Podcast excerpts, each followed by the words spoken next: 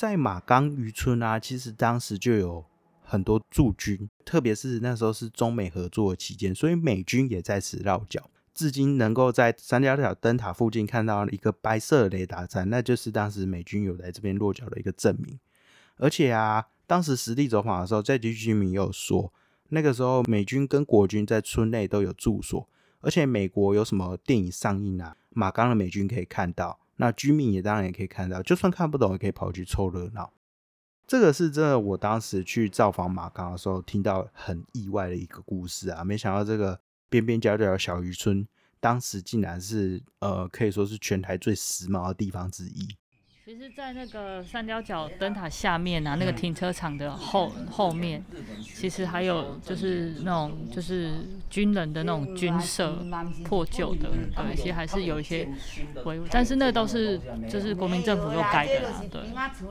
以前这边没有什么房子嘞，这较早这全嘛拿到，这全嘛手啊拿到了，了这规抓全嘛拿到，还搁啊平啊起这这个迄个安尼尔尔。只是说他们就没有在这边盖东西。伊遮边仔有啊，伊迄个迄个青花大机咧，较早就穿啊。迄大炮连有迄大机穿，像咱咱人人伫迄落大机穿啊，咱较早飞行机吼，飞行机来啊，大青头迄个路啊，啊飞行机伫伫咧飞啊，大一块迄个布管啊，红个啊，啊飞行机才用啊个大安尼。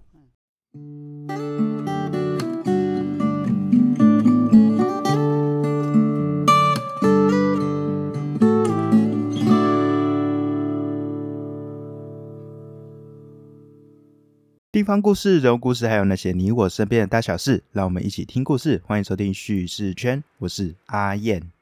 我在最近呢去了长隆海事博物馆，看了它的常设展还有特展。这个博物馆其实我之前好一阵子一直想去看看，它是位在台大医院附近正对的东门跟总统府，其实位置蛮好找的。整个博物馆里面有五六楼的空间可以慢慢逛，这样。然后里面就是在讲这个船舶的演进的历史啊，还有呃一些船舶的细节，其中也有包含这个台湾的海洋文化的部分，我觉得都还蛮值得去了解去看看。特别是里面有很多这些船舶的模型啊，让呃像我这样对于船舶感到兴趣的人越看越过瘾。另外还想分享一件事情，最近呃万圣节嘛，然后桃园有一个桃园万圣城。虽然我一直很不懂，就是说万圣节跟台湾几乎是完全没关系的事情，那为什么要这么盛大的去庆祝？总之就是有这样的一个万圣城的活动，我就有看到很多小朋友就打扮嘛，扮成什么巴斯光年啊，扮成蜘蛛人啊，还是扮成什么风暴士兵啊之类的，看着他们这种各式各样的打扮，也是觉得蛮有趣的。说到万圣节，其实近来在日本就流行这个地位万圣节嘛。其实也不是近来，好几年了。地位万圣节它主打的就是比较亲近，然后随性的，我们平常生活中就会看到人事物这样子。那我就蛮好奇的是说，如果有这个机会让你去扮这个地位万圣节人物的话，你会想要扮什么？就欢迎大家跟我分享你想要扮的角色，然后以及为什么。如果是我要办这个地位万圣节的话，我在想可能会办第一个就是准备要过马路的路人，对，在台湾准备过马路的路人，这个要特别标明是在台湾准备过马路的路人，就是要左顾右盼，然后要小心翼翼的这样。对，这个应该是我想到的第一个。第二个我想到的可能会是想要办趴在桌上睡觉的学生，对，趴在桌上睡觉的学生，这个真的很好办啊。总之呢，简单的分享一下最近看的这些展览，还有参加的这些活动啦。呃，刚才有讲到这个长隆海事博物馆嘛，那大家可能会想说，哎，那我是不是要讲一些什么船舰有关的？呃，其实不是，我们今天要讲东西不是船舰，但它是船只航行不可或缺的一个存在，那就是灯塔。我想要讲灯塔，是因为我看了一本书，叫做《一看就懂古迹建筑》，那里面有一章节都是在聊灯塔，然后我才发现说，哎，其实灯塔。可以讲很多东西，然后它也蛮有趣。那这个一看就懂系列啊，它其实有出了三四本，包含说什么一看就懂台湾地理啊，一看就懂古迹建筑啊，一看就懂台湾博览啊等等。我觉得你要深度的去认识台湾这个一系列的书，其实就是蛮适合作为一个入门专。然后它的这个彩图解析都做得非常好，所以我真的觉得大家很值得去看一下，特别像是一看就懂台湾博览跟古迹建筑。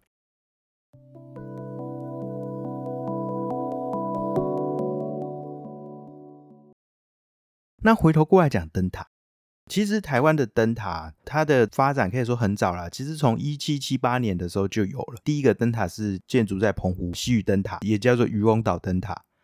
然后到日本时代啊，因为要维护这个船舶的安全，所以就在一八九六年开始就陆陆续续建筑了更多本岛的灯塔。所以我们可以说，其实日本时代才是真正台湾灯塔的大发展时期。这样子，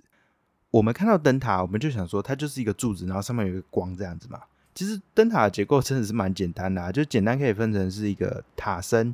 灯饰还有塔顶三个部分。在灯塔的塔顶啊，通常还会再加上一个风向仪啊、避雷针。然后灯饰的话，其实就是灯塔光源的所在。通常这个光源还会有玻璃帷幕跟顶盖去保护它，就避免说风吹雨打。此外，在灯饰的外围还会有一个平台，是让人可以上去维修的。有时候嘛，这个因为一些海象不佳。起大雾的时候，灯塔的光可能没办法发挥太大的作用，所以这个时候有些灯塔他们会有雾笛跟雾炮，大雾弥漫的时候就成为一个代替灯塔去指引船只方向的助手。这个雾炮像是在刚才有提到西屿灯塔，其实就有这样的一个设计。大家有机会去澎湖的西屿灯塔去看看的话，就知道说，哎，这个雾炮它的特色是什么？为什么要有那个炮去作为一个灯塔的指引？那如果我们把灯塔去给它做一个分类的话，原则上通常都会用它的建材去分，可以分作石造啊、砖造、还有铁铸造、铁架跟钢筋混凝土五种。石造灯塔其实是最早期的灯塔的样式啊，因为石头它其实就是就地取材，非常方便，然后可以抗海风啊，然后也耐这个岩石，海边很咸嘛，有这个咸风，它的建造相对来说比较费工了，所以。通常这种灯塔都不会太高，那现存的这种石造灯塔都是在外岛。另外一个砖造灯塔比较多都是日治时期去新建的，因为砖块相对来说是轻便很多，所以你在做的时候其实可以有很多造型上的变化，就让灯塔不会这么单调，看起来就是一个呃圆柱状的这样的一个形体而已。那铸铁造的灯塔。它虽然是很耐侵蚀，然后它的搬运跟焊接都很方便，但相对来说制造费用比较高，所以目前铸铁造的灯塔就比较少使用。比较有代表性的，其实就是刚才有提到渔翁岛灯塔跟鹅卵鼻灯塔，都其实有用过铸铁造的这样的一个方式。那另外一个铁架灯塔，就是呃相对来说比较不是这么好看啊，因为就是铁架外露在外面。它铁架灯塔。的好处就是施工期很短，成本也很低，所以你轻易的就可以把它建造起来。但是它也很容易受到盐分侵蚀，所以现在才逐渐的被这种钢材所取代。如果各位有去淡水港的话，其实就可以注意到淡水港的灯塔就是一个铁架灯塔的样式。接下来要来讲的是钢筋混凝土的灯塔。钢筋混凝土的灯塔是相对坚固。然后其实又有很多造型的变化。其实现在最常用的就是钢筋混凝土的灯塔。前面就简单的跟大家分享说，灯塔它的结构是怎么样啊？然后灯塔它的这个分类大概可以分哪些？那我们现在其实就要来进入比较重点的部分，也就是台湾有哪些特色的灯塔？应该说是台湾的灯塔很多，每一座硬要说的话也是都有特色，但大致上来说，我们特别都会点出某一些灯塔。它有一些代表性在。那说到代表性啊，其实就是因为灯塔所在位置一定是这个海角天涯最边边的地方，所以就是极北、极东、极南跟极西四个台湾本岛的极点啊，都有灯塔的存在。那其实，在叙事圈非常非常久远的第一集，叙事圈第一集哦，我记得叫做台湾的四个极点与它的边边。对于这一集，其实就有稍微去提到说这四个灯塔。因为他们就在极点嘛，那我现在就带大家重新回顾一下曾经说过这样的呃一个故事，我们就先从极北开始好了。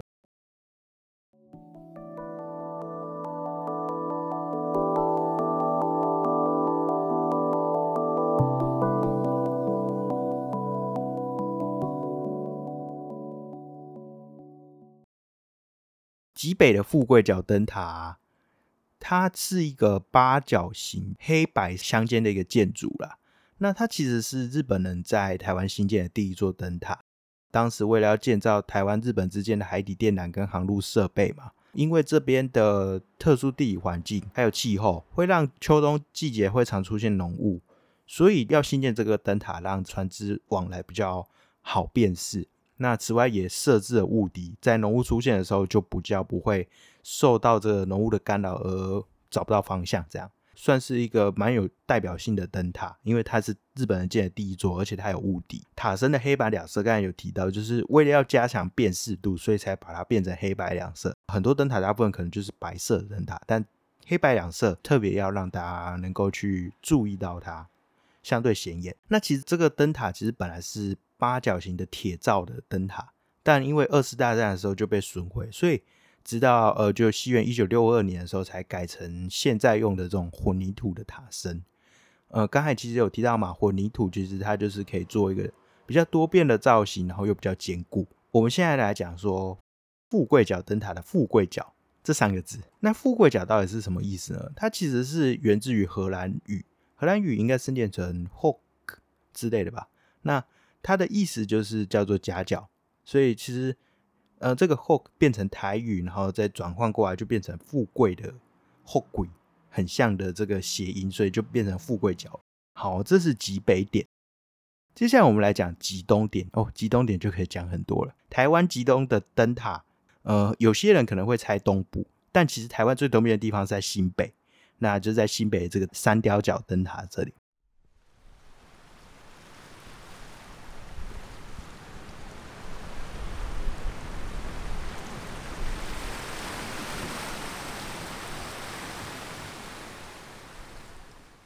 三雕角啊，它其实就是源于西班牙语的圣地亚哥。那有一说是呃，西班牙人在这边建这个圣地亚哥城啊，但不确定。反正就是三雕角是源于西班牙人的命名。之所以会有这个灯塔建立啊，其实是因为在一九二九跟一九三一年的时候，日本的这个船舰呃，先后在三雕角附近遇到海难，所以就是当时的总督府就想要在这边建一个灯塔。直到现在，这个灯塔还在这边。那其实他在二战的时候有被盟军的战机去炸毁，呃，直到一九四六年的时候又给它重新修复好，然后运作至今，可以说是一个非常重要的一个代表性的存在。我们可以说它是一个台湾的眼镜啊。说三雕角灯塔，我跟人家介绍叙事圈的时候，然后如果要问说，哎，哪一个代表性的集数，我都会推那个马钢那一集。呃，马钢那一集是跟着声音去旅行系列最经典的代表。我。亲自走访这个吉东的渔村马刚，跟着在地的青年的脚步啊，他带着我们去认识走访这个渔村，然后最后还在呃跟我同行的乐团的这个呃轻柔音乐下结束。我是觉得那一集真的超棒，而且还有猫叫，对，那集还有专门去搜那个猫咪那喵喵喵叫声，真的是非常的疗愈。工厂啊，讲到三雕角，讲到台湾最东边，就是只会想到这个。但其实三条角底下的马冈就好像很容易被遗忘。这边之所以叫马冈啊，是因为当时日本人在山上养马，据传啊，所以就叫做马冈。其实马冈历史真的很久，那从日治时期开始，其实就有一些军事部署相关的一些记载啦。这样，那到了战后啊，其实国民政府也把这边当做军事要地。你要想嘛，它是在一个天涯海角的位置，算是一个很重要的一个关键点。在马冈渔村啊，其实当时就有很多驻军，特别是那时候是中美合作期间，所以美军也在此落脚。至今能够在三角角灯塔附近看到一个白色雷达站，那就是当时美军有来这边落脚的一个证明。而且啊，当时实地走访的时候，在地居民也有说，那个时候美军跟国军在村内都有住所。而且美国有什么电影上映啊？马冈的美军可以看到，那居民也当然也可以看到，就算看不懂也可以跑去凑热闹。这个是真的，我当时去造访马冈的时候听到很意外的一个故事啊！没想到这个边边角角的小渔村，当时竟然是呃可以说是全台最时髦的地方之一。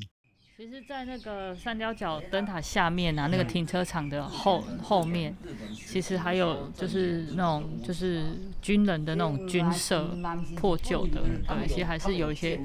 维护，但是那都是就是国民政府又改的啦，对。以前这边没有什么房子嘞，这较早这十万拿豆，这十万手啊了了，这规抓十万拿豆，啊，搁啊边仔厝把起这这个迄个安尼尔尔。只是说他们就没有在这边盖东西，这样。怀伊了边仔有啊，伊迄个迄个穿偌大机咧，较早就穿啊。迄大炮连有迄大机穿，像咱咱人人伫迄个大机穿啊，咱较早飞行机吼，飞行机来啊，大穿头去个路的啊，啊飞行机伫伫个飞啊，大一块就布讲啊，红的啊，啊飞行机才用啊个大安尼。因为啦，过去有这样的军事管制，所以反而很多人不认识这里。加上这个三雕角的名声实在太旺了，所以就光芒去遮住这个底下的小渔村，就变成让马冈变成一个隐秘的极东天堂这样。那我真的觉得很推荐大家去马冈这边走走看看。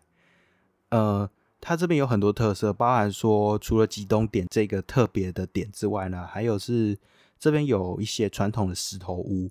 那石头屋这几年呢，都是因为当地想要把它保存下来，因为然后就是又面临到呃有一些开发，然后把这边变成一个什么乐园之类的，反正就是石头屋保存的一些争议。那其实不确定这些石头屋是不是能够一直这样存续下去啦？所以如果大家能够来这边的话，可以多看这些石头屋，这是当地人生活的一个足迹。虽然说其他的附近的渔村，像什么毛澳啊之类的，也有这样的石头屋，但是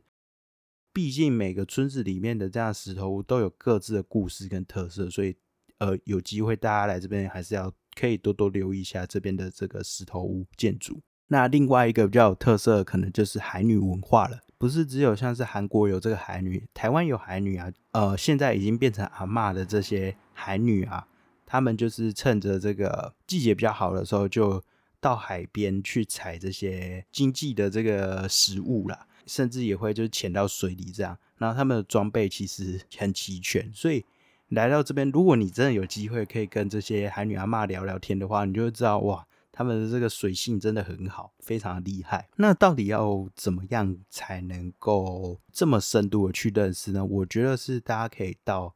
马冈的时候去这个树旅这个工作室，树就是曙光的树，旅是旅行的旅。这其实就是有一个来到马冈，然后爱上马冈的青年在这边去经营的一个在地的一个平台。那来到这个素旅这个地方，有机会的话，你就可以参加这样的一个马冈的小导览。那个时候我去那边，就是因为素旅的这个主理人带我们去认识马冈的，所以我觉得有机会的话，来到这边不是只有吃海鲜干嘛的，还是可以更深度的去认识一下这个神秘的小渔村。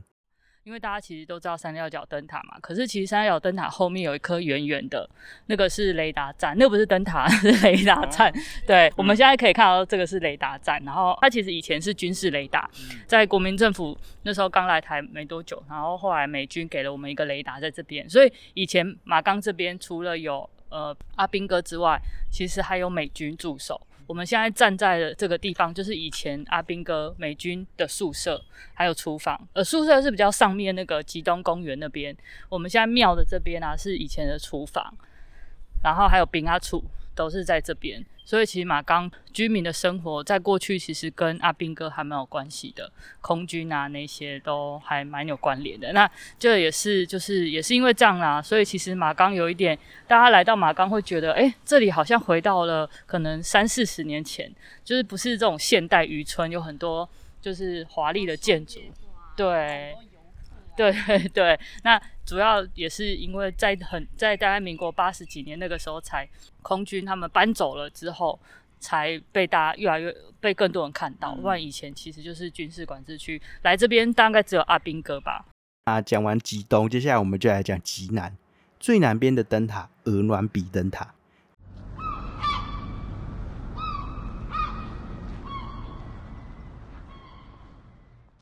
想必鹅卵比大家一定都知道了啦，就不用特别讲。哎，不是哦，其实鹅卵比有很多很多的故事。有人知道为什么鹅卵比灯塔会设在那边吗？那也有人知道鹅卵比灯塔其实它是一个全球罕见的武装灯塔吗？其实真的很少人知道。这个灯塔设立啊，其实就是多次的船难嘛，船难触礁之后逃上岸的这些船员被原住民杀害事件。这让美国啊、日本等等国家不断给清朝压力，希望他们能够在恒春半岛这边设灯塔。那刚才提到的这些事件啊，其中有一些就引申成呃，以前大家有看过的影集《斯卡罗》，那有一集是在讲《傀儡花》这本书，还有《斯卡罗》这个剧的时候，其实有介绍到这些故事。总之呢，在一八七五年的时候，因为外国的压力，所以呢，就有算是台湾通的毕奇林，专门做斡旋的这个外国人呢，代替清朝，就是说他要向当地的龟仔入社的原住民啊，去买一个地，然后就让他们让清朝能够在这边去盖个灯塔。在一八八一年的时候就开始动工，然后到一八八三年的时候才建成这个台湾最南端的灯塔。其实啊，这个灯塔最初是有重兵据守的，就是因为当时清朝汉人跟原住民之间有很多的冲突嘛，然后他们又怕原住民在建灯塔的时候去突袭他们，所以在建的时候就有派兵去据守，让这座灯塔成为一个少数的武装灯塔。后来一八九五年日军攻台的时候，这座灯塔清朝啊就还把它自行焚毁。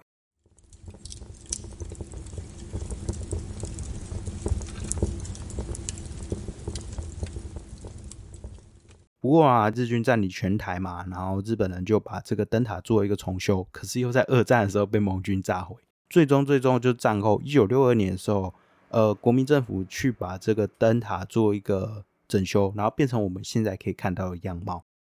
在日本时代啊，这座灯塔附近还有一个鹅卵鼻神社，这个真的就很少人知道了，因为鹅卵鼻神社现在已经看不到神社本体了。但如果你有机会可以去看到那个旧照片的话，而其实在这个垦丁国家公园，他们有一些文史资料的这个释出啦，在官网上都可以看到。然后从这些文史资料，你就可以去找到这个鹅銮鼻神社旧照片。那它的旧照片其实是一个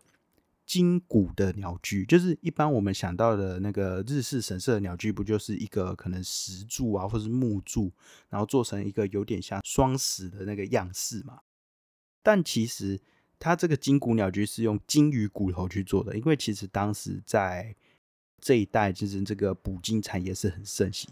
那样子真的是很震撼呐。可惜就是现在已经完全找不到相关的痕迹，变成了高雄关税局的员工训练中心了。好，接下来我们来到最后一个极点，极西点的国盛港灯塔。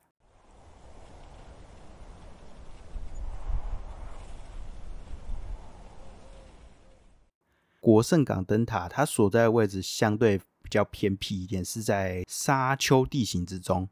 然后到这边，你会好像来到一个呃撒哈拉沙漠的感觉，就有一种非常凄凉孤寂的感觉。那这个国盛港灯塔，它在启用之后，因为受到台风啊，还有海潮侵蚀啊，然后后来沙洲又慢慢流失，然后让灯塔陷入汪洋大海。后来又遇到台风嘛，然后塔身倒塌之后才。又在另外新建灯塔，代替旧塔发光。那这个国盛港灯塔，它是一个前面有提到铁架型的灯塔。那铁架型灯塔刚才有说到嘛，它虽然你施工是比较快，成本也比较低，但是很容易就被损毁。这样，它的外观也说真的没有到真的，我自己个人认为是没有很好看呐。所以国盛港灯塔呢，沙漠中的一个高耸的铁架，就有一种 真的很凄凉的感觉。如果有机会的话，大家可以去看一下。不过那边真的就是一个很荒凉的地方，然后晚上是没有灯的，所以就哦，灯塔有灯啊？诶，灯塔的灯会照到吗？我不确定。反正那边就是一个很荒凉的地方，所以大家要去之前要确认一下。接下来要讲另外三个比较有特色的灯塔。第一个是白沙甲灯塔。白沙甲灯塔它是在桃园的观音区。其实它是在日治时期，一九零一年就完工了，超过百年的历史。白沙甲灯塔，它还曾经入选这个什么台湾建筑白金，所以可以说是很具代表性的地标啦。那它最特殊的地方是在于说，它是台湾唯一用红砖跟石头建造而成，不同于台湾其他的水泥构造灯塔。其实这个灯塔也是曾经有被损毁过，就是在二战期间，一个同盟国的飞机因为被高射炮击落，然后掉在灯塔附近，上半截灯具其实有曾经坏掉过。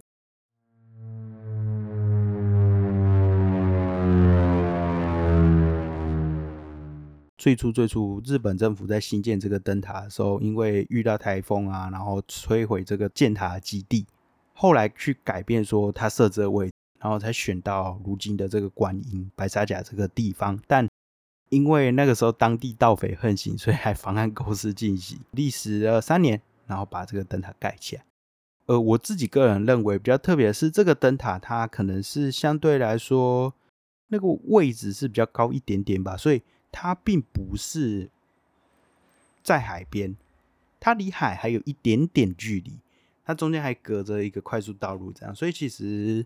就我那个时候刚看到，我其实是有点疑惑的，说：“诶，它不是在海边呢？那可能是因为地形的关系吧？”对，好，接下来来讲倒数第二个比较特别的是在彰化的方院灯塔。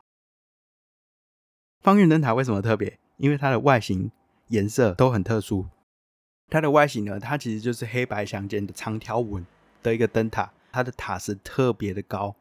这个塔身会特别高，就是因为当地地层下陷了，所以让它的塔身的高度、灯饰的高度还要高上非常非常多，那就看起来很像一个穿了很长很长很长长裙的人。这个让我想到之前不知道是刚好现在在办金钟奖，我不确定是不是也是金钟奖的这个典礼，就之前曾经。呃，杨景华吧，然后他有穿的一个黑白相间的裙子嘛，应该是苗栗旅游网还是哪里，反正就他们也偷了方院灯塔的这个 外形，跟他之后穿黑白相间长裙是有相同既视感的感觉，非常有趣。那说到这个方院灯塔，其实它所在的这个王宫渔港，其实可以说是彰化非常有代表性的渔港。那在以前呢，还因为这边渔船非常多嘛，然后渔业繁盛。让所谓的王宫渔火变成脏话的八景之一。如今虽然渔业没有这么的繁盛了，不过呢，还是留有很多很有特色的文化，像是说这边的海牛文化就很特别。一般的牛啊，都是在这个陆地上的田里面去耕种嘛，但是这边是在海边，然后去用这个科田。这个海牛文化其实是从自治时期就开始了。他们就是训练这个牛只去协助科田的养殖、采收跟载运，因为牛会下海去协助运送科啦，所以就变成一个海牛文化。那也是方院这一带非常非常特别文化特色，变成现在一个观光行销的亮点。曾经一度是快要流失了，因为现在越来越少人在用这些传统的方法嘛。但是后来把它变成一个观光化之后，反而又成为另一种特色，然后。继续存续下去，这样。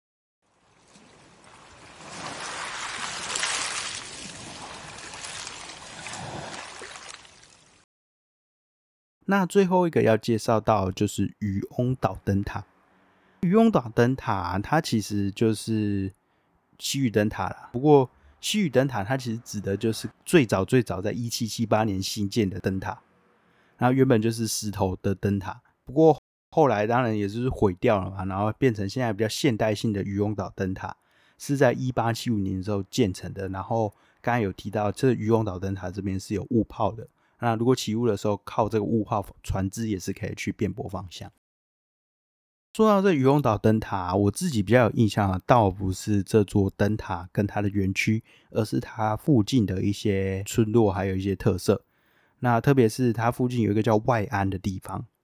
外安的安是一个土字旁，然后一个安全的安，外安。那外安啊，你从高处往下看，你会觉得这里真的很漂亮。它就是一个临海的渔村，但它的渔村的景观是那个房子是色彩斑斓，就很多不同颜色，就好像有一种很像在这个南欧的海边的那种既视感。那这个外安村啊，因为它的地形构造很特殊，让这边适合发展渔业。整个外安村变成澎湖县最多渔船的地方了，所以算是一个很特别的特色。在外安村附近啊，还有一个从要往灯塔路上啊，登个高处往下看外安村嘛。那在你所在的那个高处附近，还有一个地方叫做西浦耳炮。那个时候我就在看，看到这四个字的时候就一头雾水，就是分开来看好像都看得懂，但合在一起就不知道他到底在讲什么。所谓的耳炮啊，它其实就是要误导空军的轰炸，然后用了一个假的大炮，一个诱饵嘛，所以叫做耳炮。耳就是诱饵的饵。这个其实就是在二战的时候，当时的日本在澎湖的湖景屿啊，其实是有一个南进指挥所了。他为了要去误导美国空军的轰炸，所以才在这个外安村附近这里盖了一个假的大炮。那我记得当时好像是有实际到现场去看这个耳炮啦，就就很假。我记得是这样的，因为也是好几年前了。如果是有在澎湖的听众，或是有去过那附近的，再帮我去查证一下，这耳炮是怎样？我真的有点忘记了，但我记得就很假。另外，这个万安村比较有特色的一个文化标的物呢，还有一个是三仙塔。所谓三仙塔，其实就是三座石塔。那它是在万安村呃东西两边的山丘上。那目前好像只剩下一侧。根据当地的一些迷信啊，就认为说，当时渔业为主的万安村男性是比较容易发生传染的。那是认为说，这是因为天然的地理环境影响。所以就根据当地的这个温府王爷去指示，要在他们东西两边的山头去建三座石塔。那这三座石塔就是希望能够延长当地男性的寿命，缩短女性的寿命，让男女都有同样的平等的寿命。也其实蛮不公平的，但 过往的迷信嘛。那这三座石塔其实就是刚好是在一个非常居高临下，然后非常适合眺望外安美景的一个。位置啊，不过我那个时候去到渔翁岛灯塔附近的时候，我没有到三座石塔所在地，因为它好像并不是在这个主要的道路上，所以如果有去看到这三座石塔的话，一样欢迎再分享给我。如果从那边看下去，整个外岸村应该是更美。好，我希望有机会能够再去澎湖，然后到这附近再去看看。我今天这一次是比较。简略的啊，所以就有些时候可能讲的不是这么清楚。那如果有任何疑问的话，欢迎再问我。另外，今天分享你还喜欢吗？如果有任何想法或建议，都可以透过下方资讯栏的社群连接跟问卷告诉我。如果真的觉得节目很棒的话，欢迎加入路边说故事在群组一起来交流，也可以到下方链接的赞助平台给我一点小小的支持。每月定期赞助还能获得超值回馈礼。那今天分享就说到这边，我们下次见。